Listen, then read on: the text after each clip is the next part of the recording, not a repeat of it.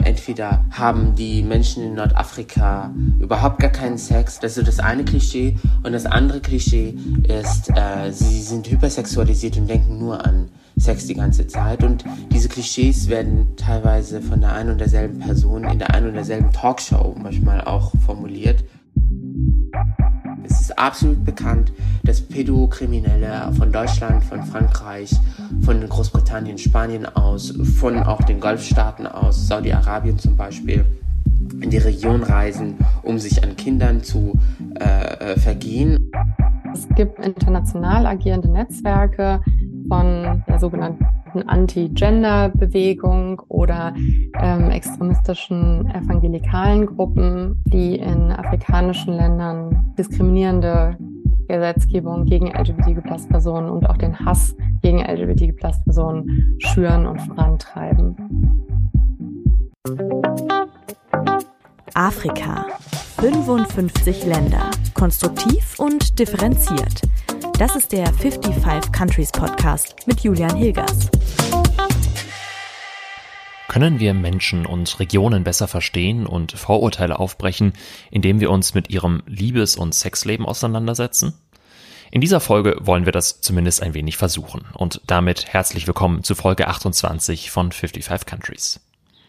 Der Autor und Journalist Mohammed Amjahid ist in Marokko aufgewachsen und hat ein Buch geschrieben, das anhand von Anekdoten mit, sagen wir mal, zumindest einer sexuellen Komponente versucht, gesellschaftliche Strukturen in Nordafrika greifbar zu machen und unsere Klischees gegenüber der Region ein wenig aufzubrechen. Das Buch heißt Let's Talk About Sex Habibi und ist im Piper Verlag erschienen. An dem Titel orientiert sich also auch der Name dieser Folge. Aber klar ist, alleine Nordafrika ist schon riesengroß und weist große regionale Unterschiede auf. Und natürlich ist auch das Sex- und Liebesleben dort sehr divers. Sex in Afrika in einer Podcast-Folge zu behandeln, funktioniert so natürlich nicht. Also versteht dieses Gespräch und diese Folge natürlich wieder nur als Annäherung an ein Thema und den Versuch, ein paar Dinge in Bezug auf den Kontinent zu hinterfragen und vielleicht besser zu verstehen. Also, let's talk about sex in Africa.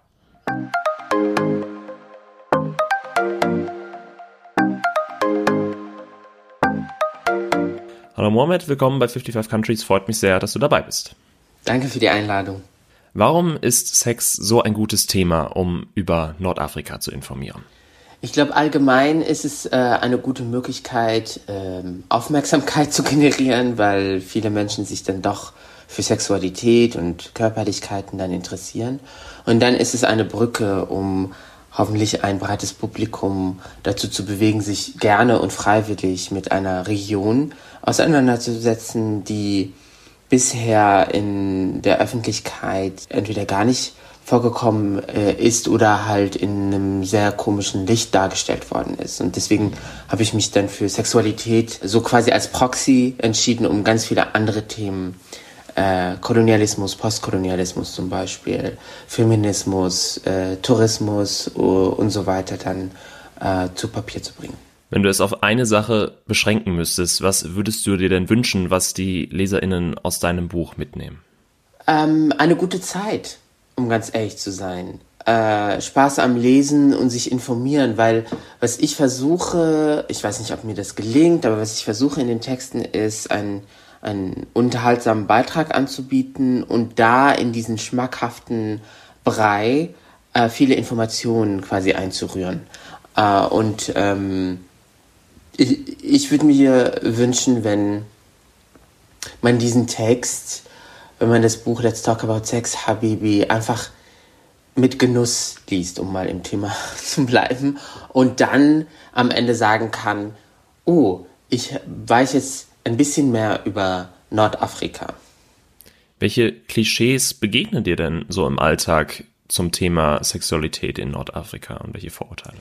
Also es gibt so eine äh, äh, Konstellation, dass es zwei Klischees gibt, die äh, sich ja irgendwie auch äh, gegensätzlich dann aufheben. Entweder haben die Menschen in Nordafrika überhaupt gar keinen Sex, weil sie, sie sind prüde und, und äh, sie können keinen Spaß haben. Das ist so das eine Klischee. Und das andere Klischee ist, äh, sie sind hypersexualisiert und denken nur an Sex die ganze Zeit. Und diese Klischees werden teilweise von der einen und derselben Person in der einen und derselben Talkshow manchmal auch formuliert, wo ich auch denke, logisch, geht jetzt geht das ja nicht zusammen. Und ähm, das Gesamtbild, äh, das ich versuche in Let's Talk About Sex Habibi zu zeichnen, das ähm, ergibt ja gar keinen Sinn an sich, weil alles nebeneinander existiert. Es existiert die sexpositive Tradition und der radikalisierte, äh, extremistisch denkende Mann, oft sind es ja dann die Männer, der äh, sexfeindlich, sexualitätfeindlich die Körper von anderen ähm, kontrollieren möchte. Und dieses Gesamtbild hilft, glaube ich, so ein bisschen diese Vorurteile abzubauen, aber man muss es als Betrachterin auch irgendwie aushalten können, dass es wenig Sinn ergibt, wenn man sich alles anschaut. Wahrscheinlich basieren ja viele dieser Vorurteile auch auf dem Verständnis des Islam, würde ich jetzt mal vermuten. Ähm, wie ist denn überhaupt das Verhältnis von Religion und Sexualität in Nordafrika? Wenn wir über Islam sprechen, ist es total wichtig, einmal festzustellen, dass der islamische Glaube eigentlich Anarchie ist. Also es gibt nicht den Islam, es gibt so viele verschiedene Spielarten und deswegen ist es immer lohnenswert, sich auch immer wieder neu darauf einzustellen, sich äh, im lokalen äh, dann die Glaubenspraxis auch anzuschauen. Ähm, und deswegen äh, war es für mich auch nochmal ganz interessant und wichtig, in die heiligen Texte zu gehen. Islamische heilige Texte sind sehr detailverliebt. Das kann manchmal sehr äh, erdrückend sein, es kann aber auch sehr skurril äh, äh, am Ende wirken, wenn äh, betont wird, dass äh, Heteromänner, Heterozis-Männer doch bitte dafür sorgen sollen, dass auch äh, die Frauen, mit denen sie äh, Sex haben, einen Orgasmus haben. Und das äh, ist ein Reminder, glaube ich, der nicht so falsch platziert ist, wenn man sich die Statistiken anschaut wie viele Hetero-Frauen dann doch keine Orgasmen haben, aber das nur so am Rande. Und dann gibt es halt diese heiligen Texte, die halt ähm, da betonen, dass Küssen ganz wichtig ist, dass man Sex genießen sollte. Und das ist, glaube ich, für sehr viele Menschen, die eher nur Vorurteile pflegen, dann eine neue Information. Und ähm, mir war es total wichtig, auch nochmal eben diese vielfältige Sicht auf Glauben in der ganzen Region. Und das könnte man auf andere Regionen in Afrika, zum Beispiel in Westafrika, ausdehnen, da ist es dann nochmal ein bisschen anders, glaube ich. Und so ist es immer wieder auch spannend, in den Glauben äh, der Menschen nochmal zu schauen und im Gespräch mit ihnen halt sich auszutauschen und zu verstehen, dass äh, eben das Klischee oft nicht zutrifft, dass der Islam äh, so oder so sei. Ja, ich finde auf jeden Fall, das ist äh, ziemlich gut gelungen, ein, ein diverses äh, Bild abzugeben. Ähm, ja, dass eben Sexualität so vielfältig ist, wie im Zweifel in, in Deutschland und Europa natürlich auch. Ähm, wie sieht es denn aber um, ich sage jetzt mal, sexuelle Rechte aus? Also einerseits, was die Gleichstellung zwischen den Geschlechtern angeht, aber zum Beispiel auch ähm, Homosexualität.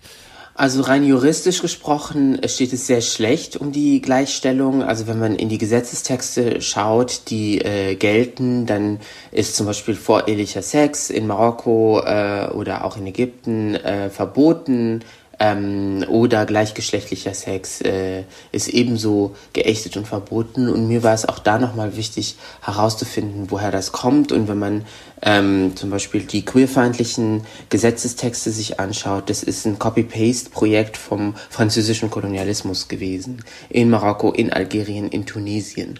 Und äh, was mir total wichtig war, ist äh, feministische, queer-feministische Kämpfe in der Region abzubilden.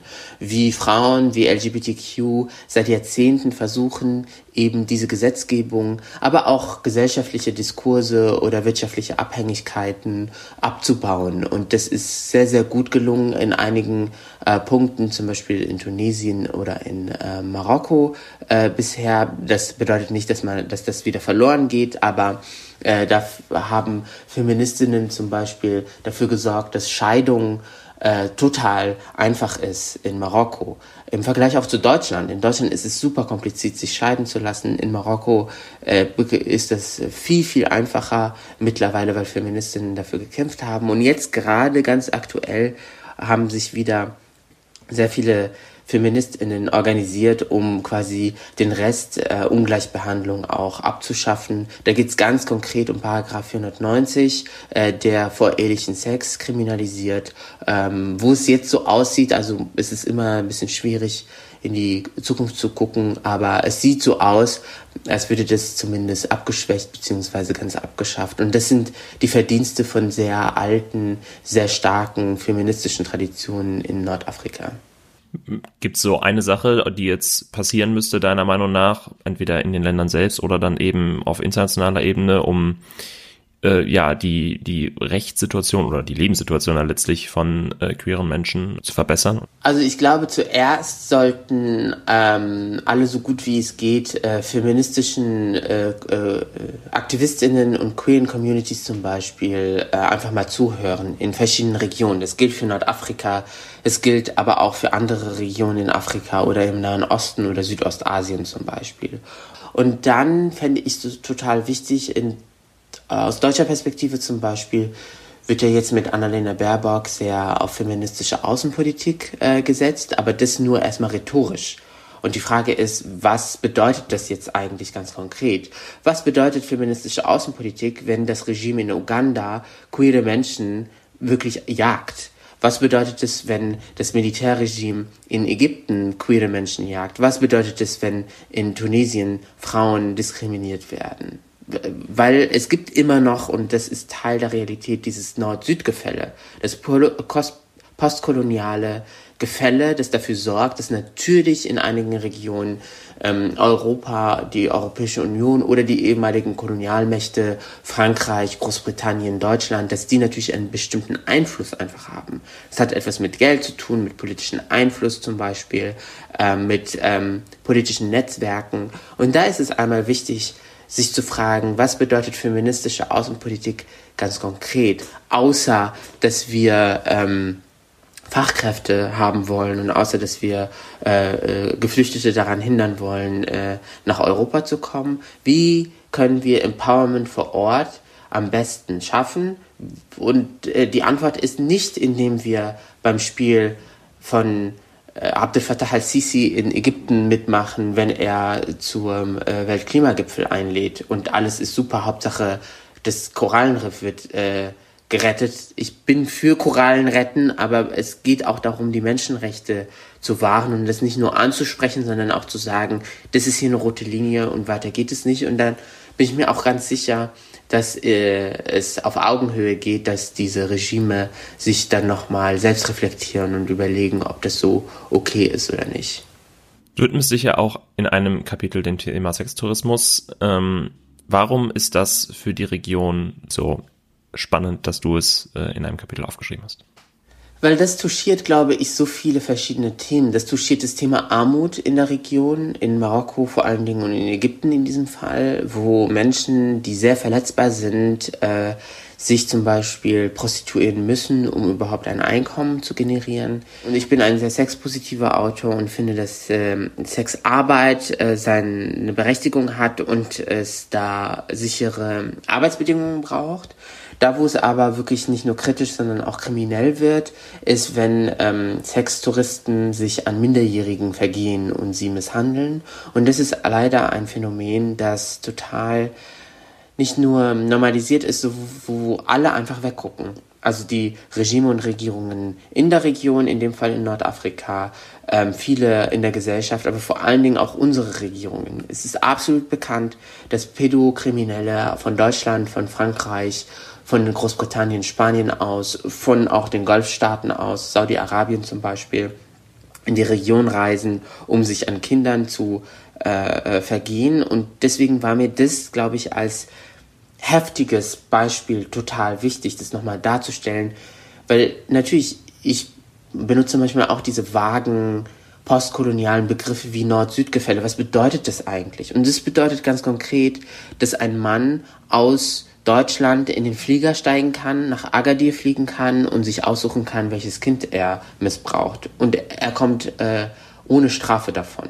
Und das sogar mehrfach. Hunderttausende Männer machen das. Und ähm, deswegen müssen wir auch, wenn wir über Feminismus sprechen, über den Schutz von Kindern, verletzbaren Gruppen, nicht so tun, als würde es nur um unsere Frauen und unsere Kinder gehen, weil das ist so ein bisschen aus deutscher Perspektive immer der Diskurs, auch der rassistische Diskurs, sondern äh, lass uns mal darüber reden, dass es eben diese organisierten, teilweise organisierten Netzwerke gibt, die ja äh, kriminelle Energie mitbringen, um sich äh, pädokriminell dann in der Region ähm, ja auszutoben und das ist eine unendliche und schmerzvolle Geschichte und ich hoffe, dass, ähm, dass wir in Zukunft auch mehr darüber reden, dass äh, die Tourismusbranche, weil die steckt auch sehr stark, also große Konzerne, auch deutsche große Konzerne, die sehr stark da mit drinstecken ähm, und bei aller Augen zudrücken, dass da auch so ein Umdenken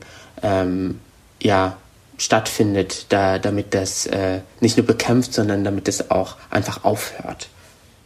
Eine etwas harte Brücke jetzt vielleicht, aber ähm, dieses Buch von dir äh, ist ja durchaus auch sehr persönlich. Äh, du schilderst da eigene Erfahrungen, ähm, nicht nur von dir, sondern dann ist auch deine Mutter im Spiel. Ähm, wie schwierig war das für dich ähm, selbst über die eigene Sexualität damit und die eigenen Erfahrungen zu schreiben und ja auch dann deine Familie so ein bisschen damit ins Boot zu holen? Also meine Literaturagentin meinte ganz am Anfang, wo ich äh, gesagt habe, ich möchte ein Fiki-Fiki-Buch schreiben, äh, meinte zu mir die Literaturagentin, Mohammed, du bist ein seriöser, investigativer Journalist, willst du das wirklich? Und ich habe kurz nachgedacht und habe gesagt, ja, ich möchte das unbedingt, weil ich bin ja überhaupt gar nicht wichtig als Person. Ich saß, ich habe das Buch zu einem großen Teil tatsächlich in Casablanca geschrieben äh, und ich saß auf dem Balkon und habe vom Balkon nach unten geguckt und habe gedacht, ich schreibe das für die Leute hier. Äh, nicht, weil ich es besser weiß und ihnen ihren Alltag ähm, äh, erklären möchte, sondern weil ich einen Beitrag leisten möchte zur äh, gegenseitigen Verständigung. Ähm, aber die mög eine Möglichkeit, diese Geschichten zu erzählen, und ich bin ja auch zu einem großen Teil in Marokko aufgewachsen, ähm, ist auch aus der persönlichen Perspektive zu erzählen und es dann hoffentlich zu überhöhen und zu sagen, ich erzähle jetzt diese kleine Anekdote, weil ich diesen Punkt auch politisch machen möchte. Und ähm, auch äh, zu lernen, was ist eigentlich wichtig aus einer Frauenperspektive, was ist wichtig aus einer Perspektive von einer Person, die Vollzeit in Nordafrika wohnt, weil zur Wahrheit gehört, mein Lebensmittelpunkt ist nicht mehr Nordafrika, sondern ist Deutschland und ich reise als Reporter sehr, sehr viel hin und arbeite auch viel und bin auch privat dort. Aber so würde ich mir tatsächlich Berichterstattung idealerweise wünschen aus äh, allen Regionen Afrikas, wo es ein großes, großes, und das weißt du, glaube ich, besser als ich, als jemand, der sich wirklich äh, auch äh, um die Berichterstattung in anderen Regionen Afrikas kümmert. Das ist noch nicht so wie, ähm, also es ist nicht ideal, sagen wir mal so. Ähm, da wird noch viel mit Klischees ge gearbeitet hat man manchmal eine Korrespondentin für den ganzen Kontinent. Das wäre so, als wäre eine Korrespondentin für ganz Europa, kann man sich gar nicht vorstellen in großen Medienhäusern. Und dass man sich auch auf die Geschichten und die Perspektiven der Menschen einlässt, dass man auf die Gedanken der Menschen sich einlässt und ähm, das auch irgendwie fair und transparent aus seiner Position auch erzählt. Mir ist auch diese Transparenz total wichtig, zu sagen, mein Name ist Mohammed, das habe ich für eine Position und ich erzähle diese Geschichte aus diesen und diesen Gründen. Und ich hoffe, dass die LeserInnen das dann auch ähm, ja, schätzen, äh, dass diese Transparenz dafür sorgt, dass ein ungetrübterer Blick dann auf, in dem Fall Nordafrika, gerichtet werden kann. Ähm, und mein Motto ist es immer auch, und mein Traum ist es ja auch, dass ich bald mit einer übersetzten Version, Kolonialsprache Französisch oder Arabisch zum Beispiel, in die Region gehen kann und mit den Leuten einfach eine große Party feiern kann bei Lesungen. Das wäre, das wäre das Schönste, das ich mir vorstellen kann. Das ist doch ein sehr schönes Schlusswort. Vielen Dank, Mohammed, für deine Zeit und das sehr interessante Gespräch. Danke, danke dir. Bis ganz bald.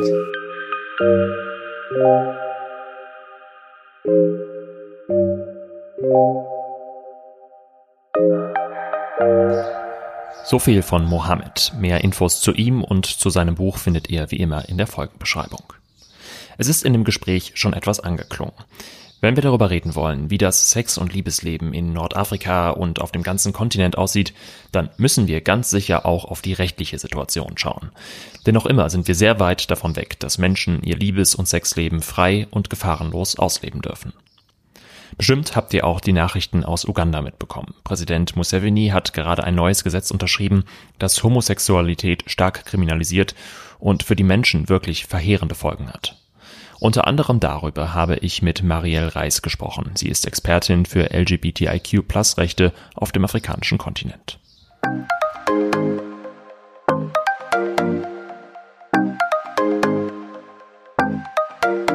Frau Reis, vielleicht können Sie zum Einstieg mal einen kleinen Überblick geben, auch wenn das schwierig ist über einen ganzen Kontinent. Aber wie sieht es denn generell dort in Sachen LGBTQ-Rechte aus? Ich finde es auch ähm, schwierig, da verallgemeinernd was sozusagen.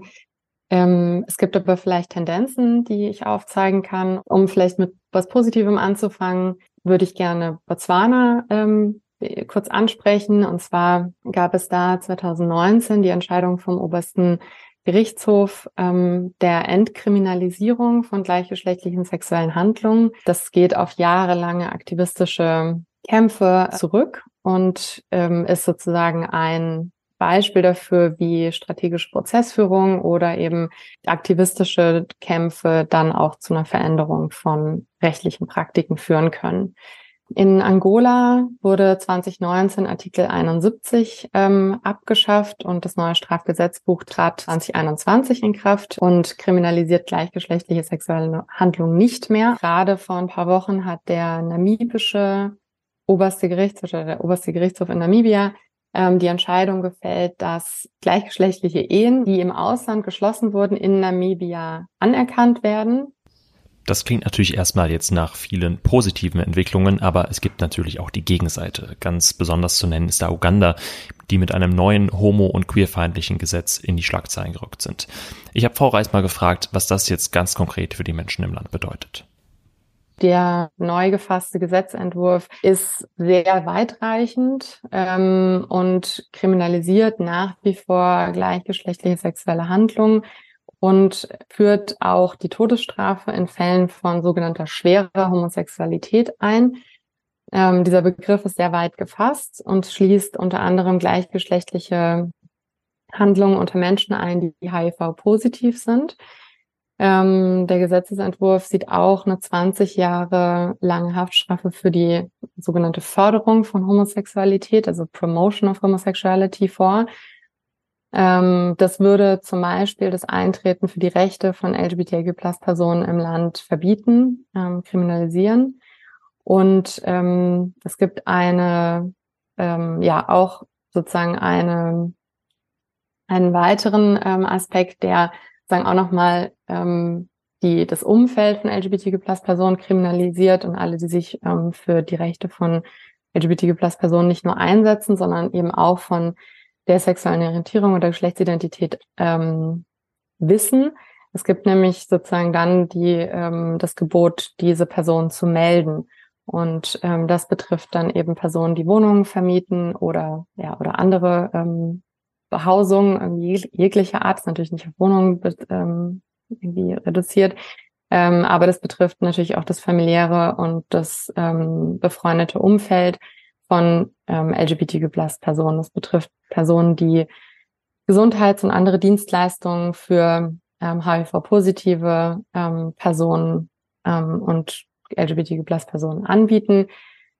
Das heißt, es macht sozusagen auch ähm, Fortschritte in Bezug der ähm, ähm, Epidemie, äh, AIDS und ähm, HIV Plus äh, die in Uganda erzielt wurden in den letzten Jahren, größtenteils ähm, ja die die Gefahr besteht, dass sie zunichte gemacht werden und der weiteren Kriminalisierung von Personen, die ähm, HIV-positiv sind und ähm, der Community angehören. Marielle Reis spricht hier noch im Konjunktiv, aber tatsächlich hat Ugandas Präsident Museveni inzwischen dem Gesetz zugestimmt und es unterschrieben. All diese Dinge, die Marielle Reis also angesprochen hat, könnten so also nun tatsächlich passieren. Spannend ist aber, woher eigentlich diese Gesetze kommen. Und da hat mir Marielle Reis erklärt, wie sehr die alten Kolonialgesetze noch heute mit der Gesetzgebung zusammenhängen. Also viele der Gesetzgebungen ähm, auf dem Kontinent gehen eben ursprünglich noch auf die koloniale, und das ist dann eben British Commonwealth Law, bei den Ländern, die britisch kolonisiert waren, zurück. Ähm, diese ähm, Paragraphen oder Abschnitte in den Strafgesetzbüchern haben die Entkolonisierung, die formale Entkolonisierung oft überlebt ähm, oder wurden nochmal teilweise in den in neuen Verfassungen oder neuen Strafgesetzbüchern ähm, ja wieder übernommen tatsächlich. Gibt es denn noch mehr Gründe, die aktuelle Negativentwicklungen in Ländern wie Uganda oder Tansania erklären?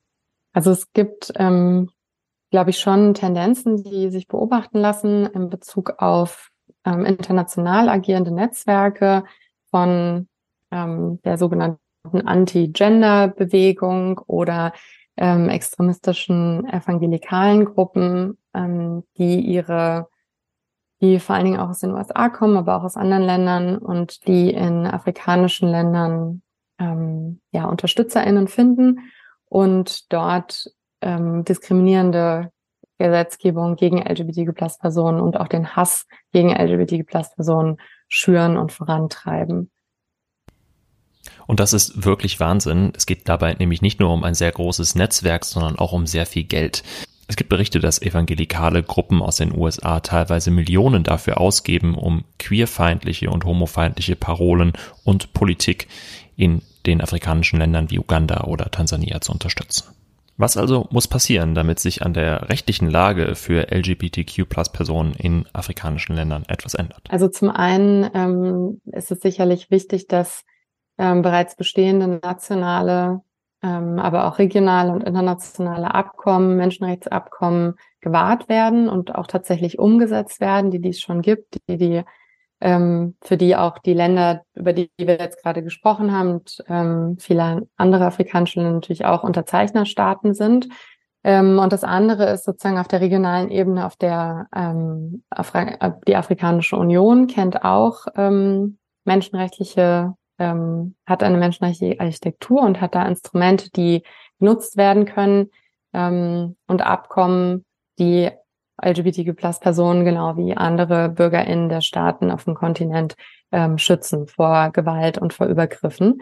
Ähm, und die müssen natürlich zunächst einmal umgesetzt werden. Und ähm, dazu kommen sozusagen auf der internationalen Ebene natürlich dann die, ähm, die Pakte, die über die Vereinten Nationen unterschrieben wurden und für die viele der afrikanischen Länder eben auch Unterzeichner in Staaten sind. Aber würden Sie auch sagen, dass da auf internationaler Ebene noch mehr Druck gemacht werden muss? Also gerade jetzt zum Beispiel auch von Deutschland oder der Europäischen Union. Also ich meine, das sind ja auch Länder, mit denen wir Handel betreiben. Herr Scholz war zuletzt in Kenia, im Senegal. Frau Baerbock hat sich feministische Außenpolitik auf die Fahnen geschrieben wozu ja sicherlich auch gehört, sexuelle Unterdrückung von Frauen zu verhindern. Also äh, würden Sie sagen, da äh, muss noch mehr passieren, auch auf dieser politischen Ebene? Das ist ähm, so ein zweischneidiges Schwert. Also es gibt ähm, auf der einen Seite sehen wir gerade in Uganda, dass es ganz viel Solidarität gibt ähm, mit den AktivistInnen vor Ort und die auch von den AktivistInnen vor Ort eingefordert wird. Und das sind, diese Solidarität kommt eben aus ähm, teilweise aus regierungsnahen Kreisen bestimmter Länder ähm, und eben aber natürlich auch von der breiten Zivilgesellschaft international, der ähm, Community, aber eben auch Organisationen, die ähm, sozusagen einfach die Rechte auch von LGBTQ-Plus-Personen ähm, unterstützen. Ähm, und diese Solidarität wird ja eben auch eingefordert und ähm, das ist dann natürlich ähm, besonders wichtig, dass ja die Solidarität auch gibt und äh, über die sozusagen Solidarität hinaus auch Unterstützung geleistet wird und ähm, humanitäre Korridore geschaffen werden, ähm, Resettlement-Programme eingeführt werden für LGBTQ plus ähm, geflüchtete Personen. Es ist aber auch so, dass vor ähm, knapp zehn Jahren, als der das vorherige, der vorherige Anti-Homosexualität, ähm, also das vorherige Anti-Homosexualitätsgesetz in Uganda ähm, auf den Weg gebracht wurde, ähm, die, inter die internationalen Reaktionen zu teilweise ähm, auch noch zu mehr Gewalt geführt haben im Land gegen LGBTQ-Plus-Personen ähm, und da nur bedingt hilfreich waren. Das heißt, Es ist immer ähm, abzuwägen, welche Rolle die internationale Gemeinschaft ähm, in dem Zusammenhang spielen kann und soll und sollte. Ähm, und es ist ganz wichtig, ähm, würde ich sagen, ähm, als erstes zu klären, mit den AktivistInnen vor Ort zu sprechen und zu klären, welche Möglichkeiten und welche Rolle sowohl von Regierungsseiten, aber eben auch von Nichtregierungsseiten ähm, von der internationalen Gemeinschaft ähm, oder einzelnen ähm, Gruppierungen, also wie der deutschen Amnesty-Sektion oder wie man das dann nochmal runterbrechen würde, ähm, sinnvoll ist und was da möglich ist. Und dann eben in Zusammenarbeit mit den ähm, ja, lokalen, nationalen ähm, Organisationen. Wenn ihr die Situation in Uganda weiter verfolgen wollt, dann könnt ihr in den sozialen Netzwerken einigen AktivistInnen aus dem Land folgen, die sich für die Rechte der queeren Community einsetzen. Einer von ihnen ist Richard Lusimbo. Mit ihm habe ich schon vor einigen Wochen über das damals noch geplante Gesetz gesprochen. The recently passed and uh, Gelo in Uganda uh, has uh, brought a lot of fear among the community members, but also it's going to increase the already existing homophobia, but also uh, the fear and attacks that have been apparent uh, among the community. We are going to see this increase because of uh, the hatred that has been planted. Ich habe ihn auch nach extremen Gruppen gefragt, die Marielle Reis ja auch angesprochen hat, die in Ländern wie Uganda homophobe Parolen und Politik verbreiten wollen. But also one thing that must be clear is that what's happening in Uganda by these extremists is it's very systematic and they're actually doing it in other countries. If you look at what's happening in Ghana, Kenya, and other countries, the legislations are always having the same language. And this really shows that as a world, we need to unite and uh, fight back. Ein sehr wichtiger Appell von Richard Lusimbo und gleichzeitig ein gutes Schlusswort für diese Folge. Ich habe versucht, zwei sehr verschiedene Aspekte zum Thema Sex und Liebesleben in Afrika in dieser Folge zu vereinen. Und da das durchaus schwierige und komplexe Bereiche sind, würde ich mich wahnsinnig über Feedback freuen, wie euch diese Folge gefallen hat, was euch vielleicht gefehlt oder auch nicht gefallen hat. Auf Instagram oder Twitter könnt ihr mir unter 55 Countries schreiben oder per Mail an 55countries at julian-hilgers.de. Alle Infos gibt es natürlich wie immer in der Folgenbeschreibung, auch dazu, wie ihr diesen Podcast finanziell unterstützen könnt, wenn ihr mögt. Teilt diese Folge auf jeden Fall sehr gerne mit Freundinnen und der Familie, das hilft mir nämlich immer wirklich am meisten. Und dann hören vielleicht bei der nächsten Episode am 5. Juli noch mehr Leute zu. Dankeschön und bis dahin, ciao.